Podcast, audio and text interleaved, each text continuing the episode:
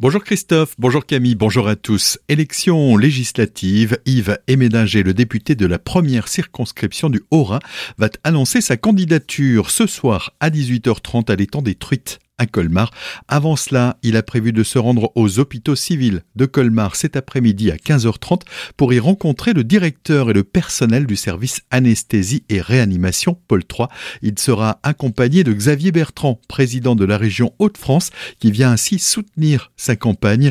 Pour Yves Emédinger, cet échange avec les professionnels de santé sera l'occasion de revenir sur la situation de l'hôpital public. Pour lui, il s'agit de ne pas oublier ceux qu'on a applaudi pendant la crise du Covid, le candidat bénéficie du soutien de la majorité alsacienne, des LR et de l'UDI. Le président de la République, Emmanuel Macron, lui, se rendra lundi 9 mai, journée de l'Europe, au Parlement européen à Strasbourg. Le chef de l'État participera à la cérémonie de clôture de la conférence sur l'avenir de l'Europe, un an après son lancement, en présence de Madame Roberta Metzola, présidente du Parlement européen, de Madame Ursula von der Leyen, présidente de la Commission européenne. Comme chaque année, depuis 2017, le ministère de la Justice organise une journée consacrée à l'accès au droit le 24 mai prochain. C'est une journée de sensibilisation. On en parle avec Isabelle Depommier, chargée de mission pour le Centre d'accès au droit du Haut-Rhin. On l'écoute. Le Conseil départemental de l'accès au droit du Haut-Rhin a plusieurs euh, missions et, notamment il organise des permanences juridiques gratuites et confidentielles qui sont données par les avocats, les huissiers, les notaires, les conciliateurs ou encore des écrivains euh, publics. Il a aussi pour mission de créer des, événements pour sensibiliser euh, et promouvoir le droit auprès des, justiciables. Dans ce cadre, il existe la Journée nationale de l'accès au droit qui a été créée en, en 2017 par le ministère de la Justice afin de sensibiliser et de faire connaître aux citoyens la thématique de l'accès au droit. Au niveau du Conseil départemental de l'accès au droit du 68, nous avons adopté un, un schéma directeur, au terme duquel chaque année une thématique particulière est mise en valeur. Pour l'année 2022, c'est le droit de la famille. Des propos recueillis par Jérémy Ranger. Plusieurs actions seront mises en place dans le Haut-Rhin, des permanences juridiques gratuites au tribunal de Colmar, des conférences au tribunal de Mulhouse et à la cour d'appel de Colmar. Retrouvez notre article complet sur le site azur-fm.com, rubrique Actualité régionale.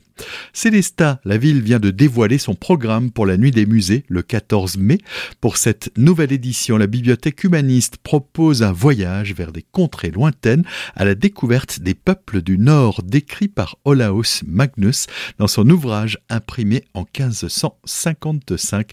Au programme Jeux de loi géant inspiré par l'ouvrage de Olaus Magnus et atelier calligraphie runique sans oublier une visite libre du musée et de l'exposition temporaire de 19h à 23h et bien sûr c'est gratuit. Les archives municipales, le Fonds régional d'art contemporain et la Maison du Pain vous accueillent également durant cette soirée.